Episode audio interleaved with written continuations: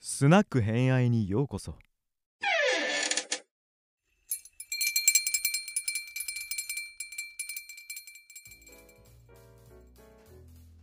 収録3日目、さあ第3話目、26回中の9話目になっておりますが、はい。 はいえっ、と、ちょっと話がそれまして、イエスからそれまして、今、信玄の話になっております。はい。で、はいよいよ信玄とイエスがぶつかるっていうところで、はい。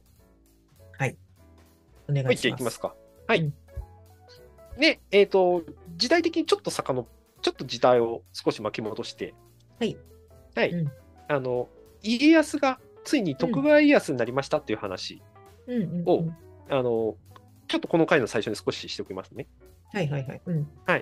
で、えっ、と、どうする家康でもちょこっと話出てましたけど、うん。家康は三河の国、ここを統一したことで、三河の神になれるぞってなったっていう状況になりました。うんで、この三河の神っていうのを任命してもらうために、近衛家っていう公家の家を使います。はい。この絵さん。うん。近衛さん。近衛咲久って人ですけれども、はいこの人はあうのん戦国時代をの公家の話をするときに必ずと言っていいほど名前の出てくる超有名人この崎久さん。はい、うんうんうで、んこの人を通じて、三河の神、任命してくださいっていう要要請を出すわけです。うんうんうん。これ、なんか別の回でも話しましたけど、どの家を窓口に使うかっていうのが、この手の話の時すごく重要で、うん。で、家康はここにこの池っていう家を指名することになります。うんうんうん。で、これは最終的に認可をされるんだけれども、もう一つ家康が重要視したのが、名字変えたい。名字書いてある。この絵さんからああ、いやいや、松平から。松江から変えたいって、いきなり、うんそうう、ん名字変えたい。そう、うん言ってた。で、これ実ははいはい伏線はおじいちゃんの時にありました。はい、おじいちゃん、おじいちゃん戻りましょう。うん。うん。セラタって名字名乗ったっていう話覚えてますかねああ、あったね、世良田さん。うん。そういつか忘れてた。うん。そうそうそうそう。で、実は清康も広忠も家康も最初セラタって名乗ってる。松平って名乗ってない。はいはいはい。うん。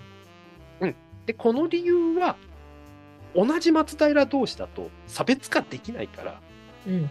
うん、松平を束ねる家っていう意味で別の名字使いたいっていう意向があったっていう清康の話しましたけど、家康もそれを踏襲するんです。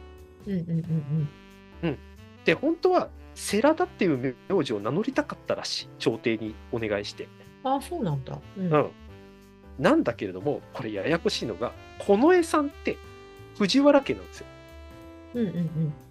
近衛さん経由で名字の解明をお願いするんだったら、藤原系じゃないとダメじゃんってなったらしい、うんうんうんう。うんんなるほどね。うん。でこの世良田っていう名名字の人からの直系の子孫はうん。藤原氏を名乗ってたことがあるらしいおうはいはいはい。有名な藤原氏ですね。そうで、うんその藤原氏を名乗った名字の人は徳川っていう人だったそうですへえ。えあ、そうなんだ。そううん得って言っても、あの得するの得の高い人の方じゃなくて得する損するの方の得ねこの場合は、へえ。で、徳川さんの人がいらっしゃったのね、実際に。。そううん。そうでそれを名字を使いなさいっていう風になっちゃった結果うんうんうんうん。なので家康は実は源氏の前は藤原氏を名乗ってました、はいはいはい。なるほどね。うん。この理由はこれですこの池さんをこの池を経由するために藤原氏じゃないと名字変えられなかったっていう背景があったうんうんうんうん。なるほどね。うんうんなんで僕がちょこちょこ、えー、と家康は源氏を名乗るために家系図を買収しましたってことをちょこちょこ言ってるのはこういう背景があったからです。ああ、その話あったもんね。 うん。 そうだからうんうん純源氏じゃないんです。藤原氏名乗ってるしねそもそもこの人っつって。なるほどね。うんうんでしかもこれもっとややこしいのが朝廷から任命してもらいました。うん。うんただし幕府から任命してもらってないんです。うん。なので、幕府の認識からすると徳川さんじゃなくて松平さんなんです家康って。っうんうんうんうん。ていう認識が数年間続きます家康にとって。はいはい、なるほどね。うん。俺徳川ですって言ってんのにあんた松平でしょって幕府から言われる関係が数年間続くってことですねこれうんうんうん。そうですね。そういうややこししさも実はありました、い。うん、うんめんどくせえな。うん。ううんこういう形で、まあまあ、とは言っても、三河の神には任命してもらったから、うん今でいうところの部長からいきなり社長になったら、うん来るお手紙の質が変わるみたいなことが起きるわけです、彼にとって。はいはいはい。うん。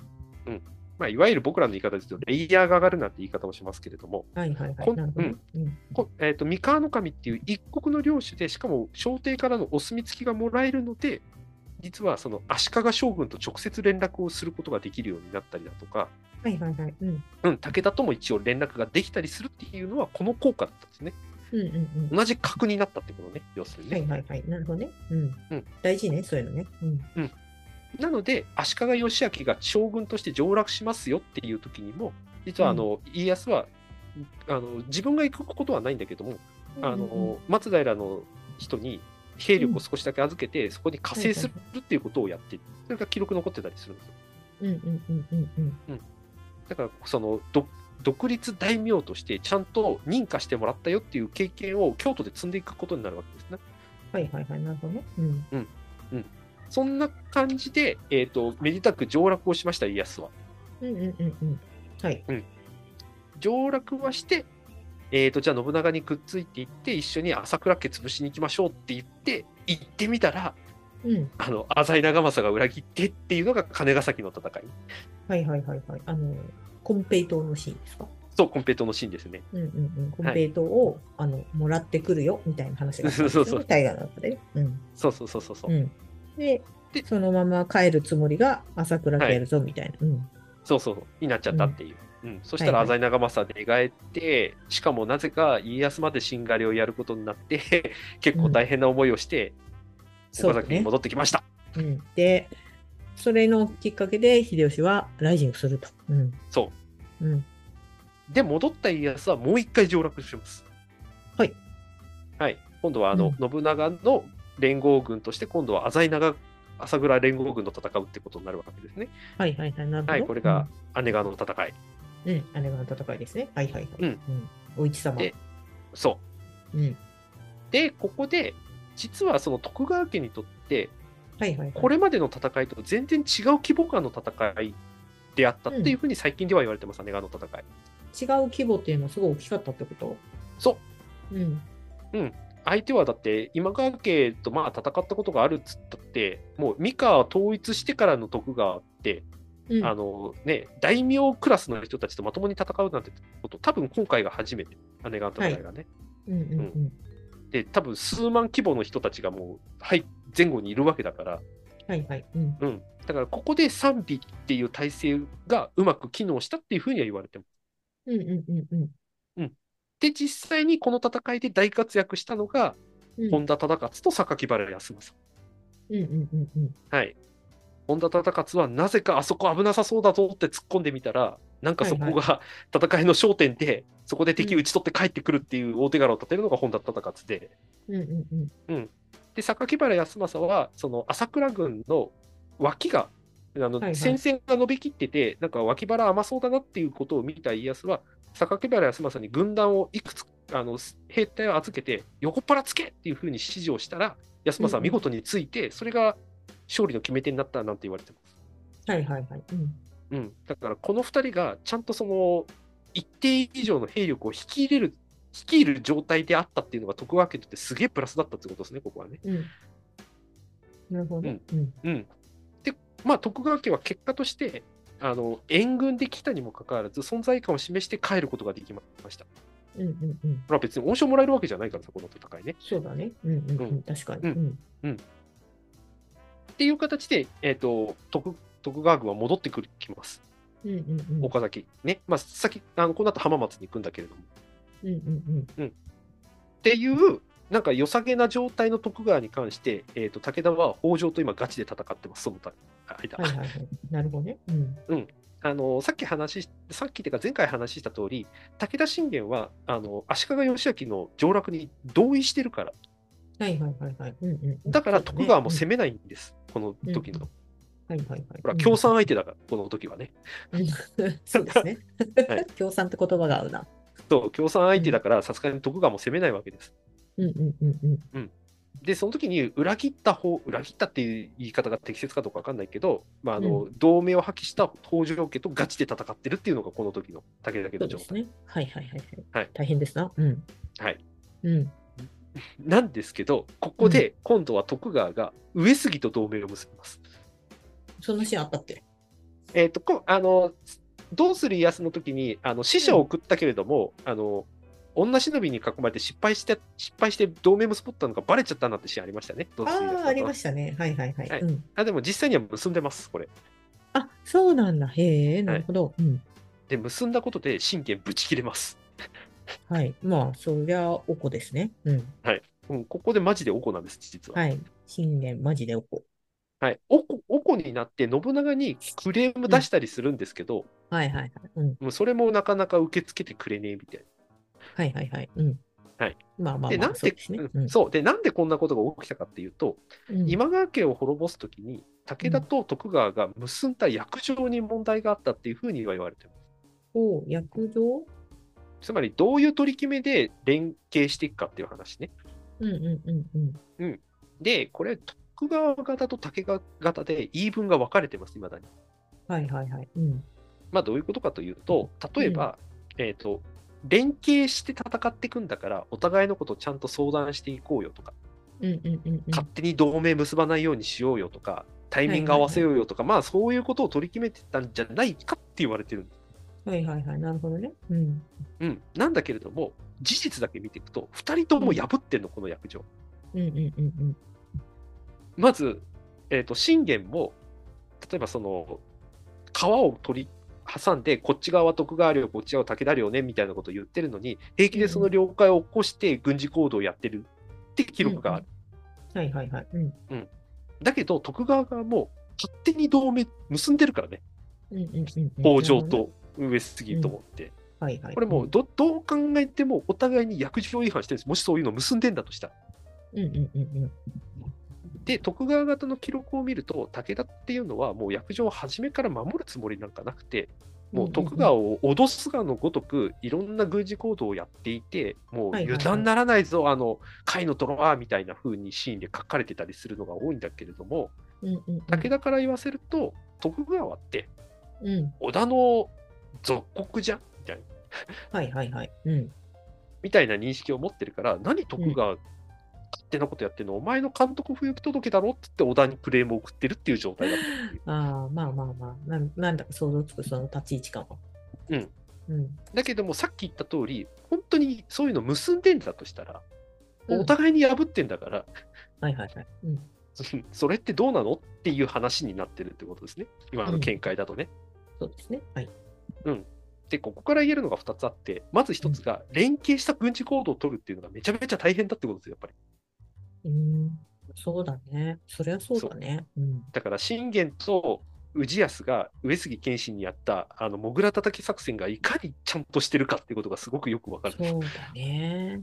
うんこの当時、しかもこの下克上のこの当時にそんなことやるなんて本当にすごいことだね。うんもうちゃんとしてたってことね。そうちゃんとしてたってこと、この2人はね。うんうんそうね。うん。うんで、もう一つは、これ、この家康シリーズの時にちょこちょこ話してますけど、決まり事なんか破る、守るつもりないんです、この当時の武士の人たちって、やっぱり。ああ、まあそうだね。うん。おそらく、その場の状況でうんもう状況変わるんだから、その場限りの対応をするのが当たり前じゃんうん、っっていうニュアンスでお互いが結んでる可能性が非常に高い。結んでんだとしたらね。っていうう。ん。なるほどね。うん。だから、どっちがいいとか悪いとか言ってるけど、うん。そんなこと言えるような関係では多分なかったっていうことなんだろうまあと。まあまあ、そう、そうですね。察し。うん。だけれども、現実問題として、あの損を被ったのは信玄の方でした、この段階では。はいはいはいはい。うん。そうだね。うんうん。で、信玄側にちょっと目線を戻すと、えっとうん1569年、だいたいはい4月から5月ぐらいに、うん。あの北条のとの同盟破棄の中で、どうにかこうにか、あのうん甲斐に戻ってきた信玄は、はいはい。うん。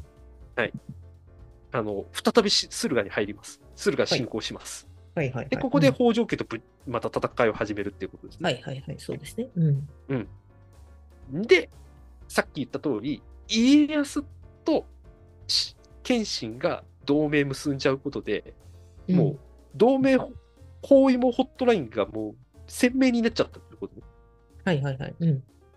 で家康と謙信が結んだっていうことは信長と謙信も結んだってことなんじゃねえのってことになるわけ、あまあ、そうですね。うん。そうなりますね。うん。そうしたらもう司法誰も味方いないじゃん信玄ってなるわけそう、そうだね。実は、だいぶ、あれ、もう一人だ、一人ぼっちだったんだね。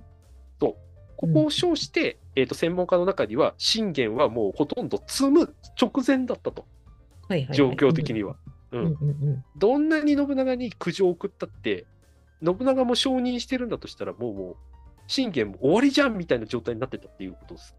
うんうんうんうんうん。なんだけれども、信玄ついてました。はいはい。翌1571年、北条氏康が亡くなります。ああ、そうなの、そうなのね。うん。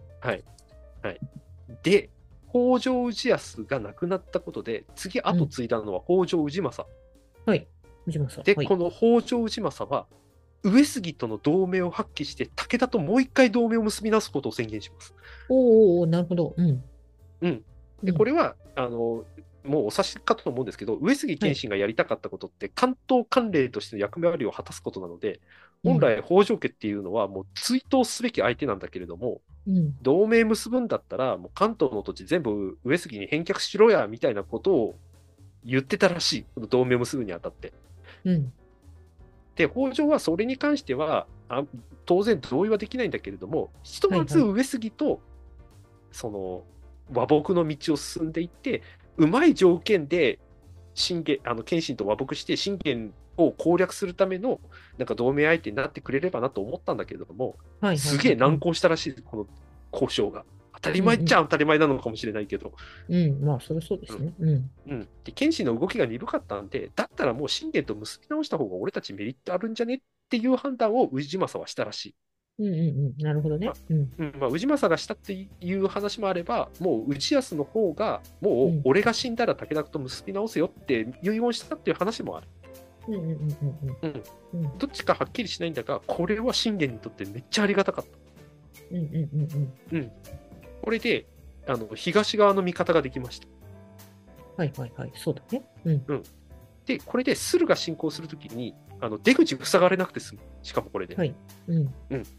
これでもう戦えるぞって信玄はなった。はいはいはい。なるほどね。うん。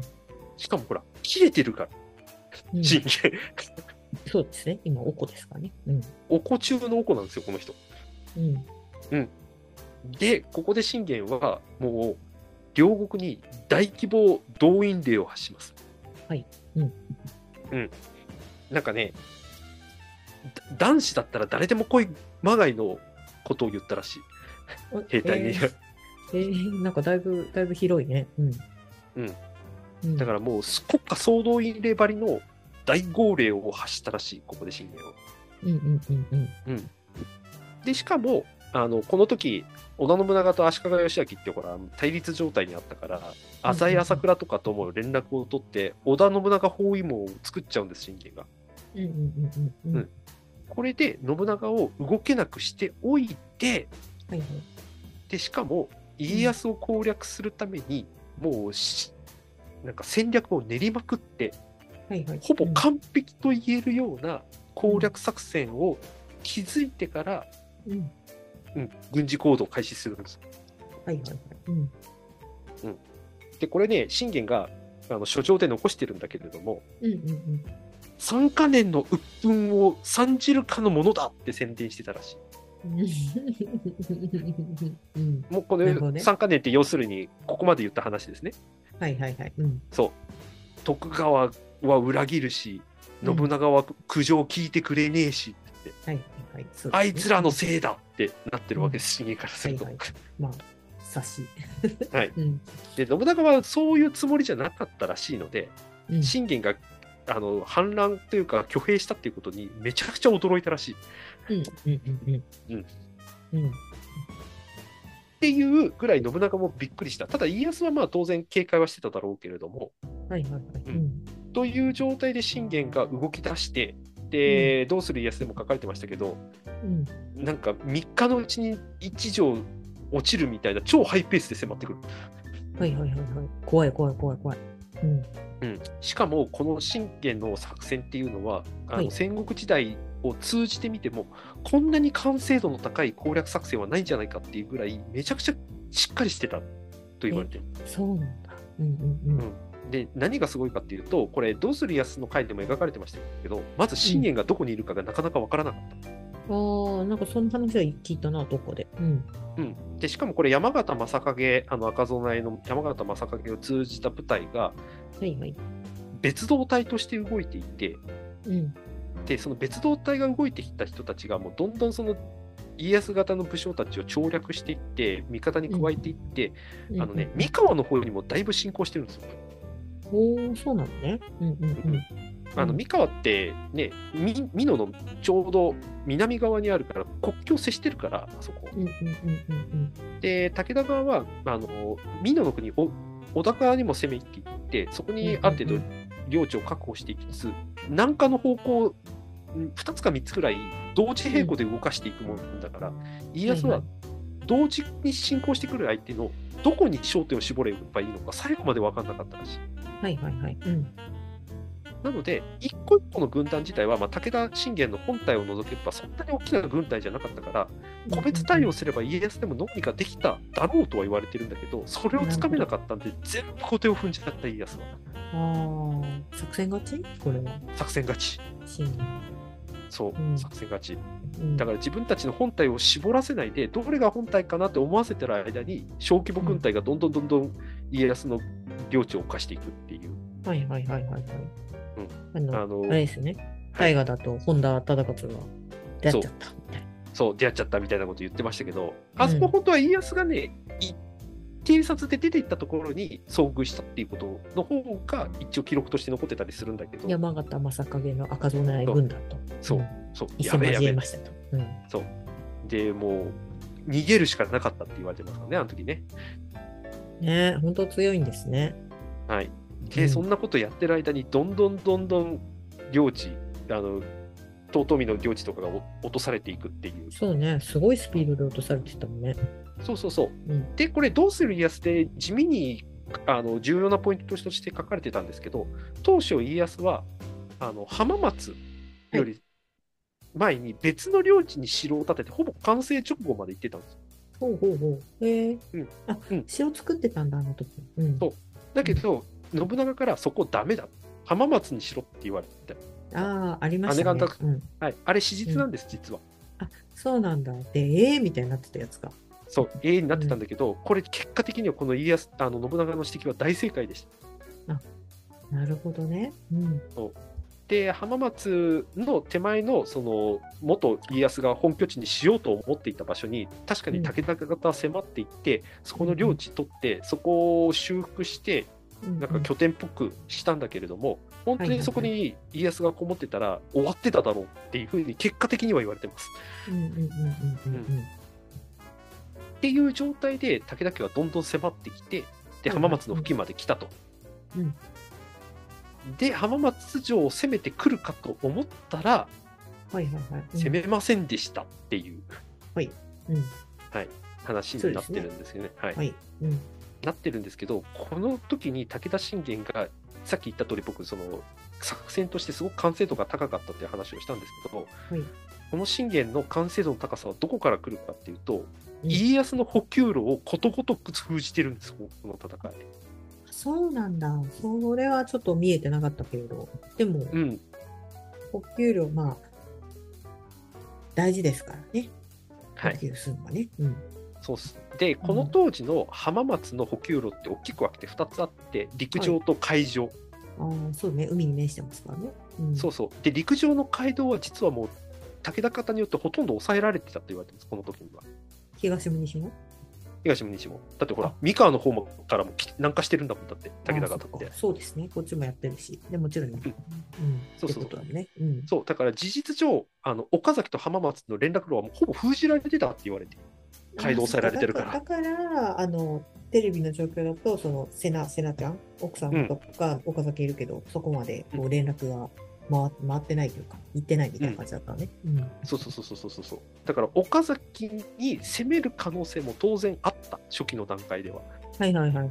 うん。だから南、えーと、北から南下してくる方が、本当に信玄の本体だったら岡崎マジでやばかったみたいなことが起きてたってことね。なるほどなるほど。うん。うん、それが絞れなかったから家康は浜松付近で状況を見るしかなかったうん、受けなかったんだね。うん、とどれが本体だか分かんなくて、どこにリソース割けばいいか分かんなかったバラバラになったら勝てないのはさすがに家康も分かってたから、うん、そうだね。だって、うん信玄に自分が何が劣ってるか教えてくれ、すべてって言われてたもんね。うんうん、そ直前うの回でね。うん、ドラマでね。うんそうそうそうそうそうそうで蓋開けてみれば単体で言えば勝てたかもしれない軍隊が街道の補給路をことごとく潰していっちゃうんで、うん陸上がほぼ補給路が閉じられてた状態だっああ、それはきついね。た、うんでもう一つの海上についてなんですけど、うん、海上の補給路に関して要となる城がいくつかあって、はいうんでその要のある城をうん、信玄は浜松を素通りして、そっちの城を攻撃しようとしてたんじゃないかって説があります。はいはい、なるほど。うん、うん、実はその浜松を素通りして信玄がどういうルートを取ろうと思ったかっていうのはちゃんとした資料が残ってなくてうんうんうんよく分かってないんです。いまだに諸説ある。はいはいはい。うん、でもその施設の一つにあるのが海上の補給路潰しを信玄はしようとしてたんじゃないかと。はいはいはい、なるほどね。うん、つまりこれが実現していれば浜松はもう自然とあってもなくても同じ城になっちゃってたっていうことですねはいはいはい。うん、ただ素通りさせてただけの問題ではなくてそもそももう補給路最後の補給路潰されたらもう浜松終わるみたいな、うん、うん、うん、うん、うん、なるほどね。うん、うん、なので家康は出撃したっていうふうに言われてますはいはいはい。うん、で出撃してって、えー、とよくこれも家康も関連の話で言われるのが三方ヶ原の方で崖に降りていく途中のところに武田家が動いてるんだったら、そっち攻撃すれば勝てるんじゃないかっていう一発逆転のチャンスにかけたっていうふうに言われてるんですけど、うん、ううんん、と最新の研究だとそんな話ではなくてうん、あのさっき言った通りほもうこの先行かされたら本当に浜松やべえぞと思った家康軍がもう出撃せざるを得なくて出撃したと。うん、うん、うん、うん。で出撃して追撃してったらもう徳川の軍団の中で我慢できなくなった人たちが勝手に武田方に攻め入っちゃったと。はいはいはいはい。うん。で、そこに釣られて徳川家も突撃してったら負けちゃったっていうことだったらしいって言われてる。うんうんうん。なるほどね。うん。ただ、信玄もよほど慎重だったのか、うん。織田信長の援軍はもうちょっと多かったんじゃないかという予想を立てていたらしい。うんうんうんうんうん。なので、家康、例えば1万人ぐらいの軍隊だとしても、途中に多分、信長の軍団が援軍で来てるだろうと、岡崎の途中あたりまで来て。おはいそはいらはく信い。長が来てんじゃないかと思ったので、えーと武田軍はなるべく温存したいと。うんうんうん。いう意向で、実はその俗に言う三方ヶ原の戦いに武田軍の全軍を使わなかった。はいはいはい。うん。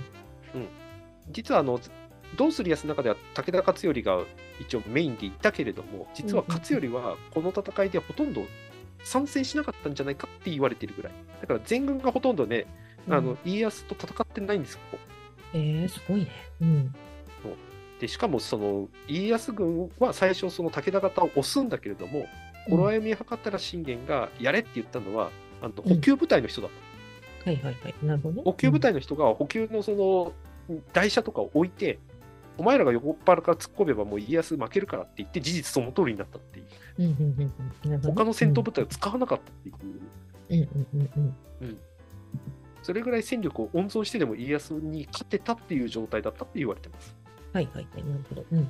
うんで、ここでも家康の単純に単独だけの戦力だけじゃなくて、信長の援軍が近づいてきてるんじゃないかっていう信玄は予想も立てたので、うんうんうん家康軍に大勝ちしたんだけど、追撃をあまり積極的にしなかったっていう話もある。うん。だから逃げ切れたのか。っていう話もある。はいはいはい。うん。うんあとはまあ夜だったかっていうのはあるんですけどね。うんうん。なるほどねで、うん。まあ、とは言っても徳川方、まあ、記録諸説あるんですけれども、大体うんうん1000人ぐらいの人が亡くなったんじゃないかっていう、1000人以上の人が亡くなったんじゃないかっていうふうに言われていて、はいはいはい。うん。えー、とこの中にはあの「どうする家康」ではあの酔っ払いだった本田の叔父上もいたりだとか、はいあの何回も名前間違えられてた夏目さんも身代わりになって死んだったとかっていうことが起きてます。はいはいはい。うん。で榊原康政みたいに逃げる途中で浜松戻ることができなくて別の,、はいはいあのなんか家にい命からがら逃げ延びてどうやって浜松戻ればいいかっていうタイミングを伺ってた人もいたらしい。はい。うんうんうん。なるほどね。うんうん。で有名なのがここであの堺忠次があの太鼓をどんどんどんどん鳴らしてうんうんうん勢いがあることをアピールしたなんていう逸話もありますけど、はいはいはい。うん。まあ、根本的なことを言えば信玄はそこまでうん徳川方をボコボコにぶっ潰そうと思わなかったっていう方が最近の定説、うんうんうんうん。なるほどね。なぜなら補給路を潰せば浜松城はほとんどない城になるからっていううんうんうん。確かに。うん。で大勝ちした武田家は実際には、えー、と浜松城をこのこの勢いで攻めるかどうかで一応議論はしてたんだけれども、うんうんうん。うん、最終的にはもう会場の補給路を潰すためにうん。その要になっている城の攻撃を始めてたりもする。はいはいはい。うん。でそれをやりながら少しずつ、えー、と西へ向かっていく、うんうんうん、で体制を整え直したっていうか、まあ、あれだけの兵力を出した家康も追っかけるんだけどうん。はいはい。うん。何もできずにもうずーっと見ることしかできなかったっていうふうに言われてますはいはいはい。うん。でこのままいけば本当にもう徳川家はもう完膚なきまでに潰されて浜松城の補給路も全部断たれてみたいなことになるかと思ったら、えー、と武田家が突然撤退をしますはいはいはい。なるほどね。うん。で後々武田信玄病死ってことが伝えられますはいはい。うん。というのが一応最近言われている三方ヶ原の戦い、うんうんうんうん。うん、家康三大危機のうちの2つ目ね、はいはいはい。うん。うん、ということで、えー、と本当にやばかった徳川家を一応家康は乗り切りますはいはいはい。なるほどね。うん。乗り切るんだけどある意味これもまだまだ序の口だったのかもしれないみたいな戦いがこの後残ってるっていう。はいはいはい。うん。というわけで次回はもう織田信長と徳川家康の戦いといえば超有名な長篠の戦いうんうんうん。でその次にはあの瀬名ちゃんと信康が死ぬ信康事件うんうんうんうん。はいはい。はいうんみたいなのがこの後控えてますけれどもとりあえず今回ははいこの辺で、はい。信玄がすっといなくなってしまった。うんうん。本当に彼の軍事的センスめっちゃ高いねっていうのは本当にこの三方ヶ原の戦いがうんうんうんうん。すご。く象徴してて、マジで生涯最高の戦みたいな感じようんうんうん。今でも評価が高い三方ヶ原の戦いに臨むまでの信玄の,、うんうんうんあの戦略。の立て方と行動ね実際の行動ねねうかっんこよかった。いうん、これを家康が学ぶんですよ。や、そうね。だってす、うん今週が三方ヶ原のまあ真ん中で三部作になってるけど、一部、二部はもう完全に、あ、気がついたら信玄の手の内に転がされてたんですね、うん我々みたいな感じだよね。はいうん。そうそれぐらいあのなんていうかな軍事行動としての質問あのそれの武将の使い方もうんうんうんうんマジで。完成度が高かったっていう。そうだね。すごいね。うん。うんうん。うん、でこのやったその信玄の原動力この行政方法だとか、うんえー、と例えばその統治システムだとかそれこそ前僕が徳川四天王会で言ったマニュアルだとかっていうのを家康がどんどん取り入れていくんですこの先まあ、でもそりゃそうだなって感じだよね。うん。そうそう領地が少なくてなうんうんなかなか家臣団統率するのも大変だった信玄は仕組み化でどうにかしようとしたんですよね、うんうんうん。そうだね。そんな感じがするね。うん。うん、それが本当に優れてたんだと思うはいはい。じゃあ、次回は、はいえっ、と、勝頼か。蓮そうか。うんはいになりますね。はい、はい長篠の戦いですねはい。今回は、2回は新玄関でしたね。そうでしたねはい、うんはい。っていうところで、また次回お会いしましょはいありがとうございましたう。はい、ありがとうございます。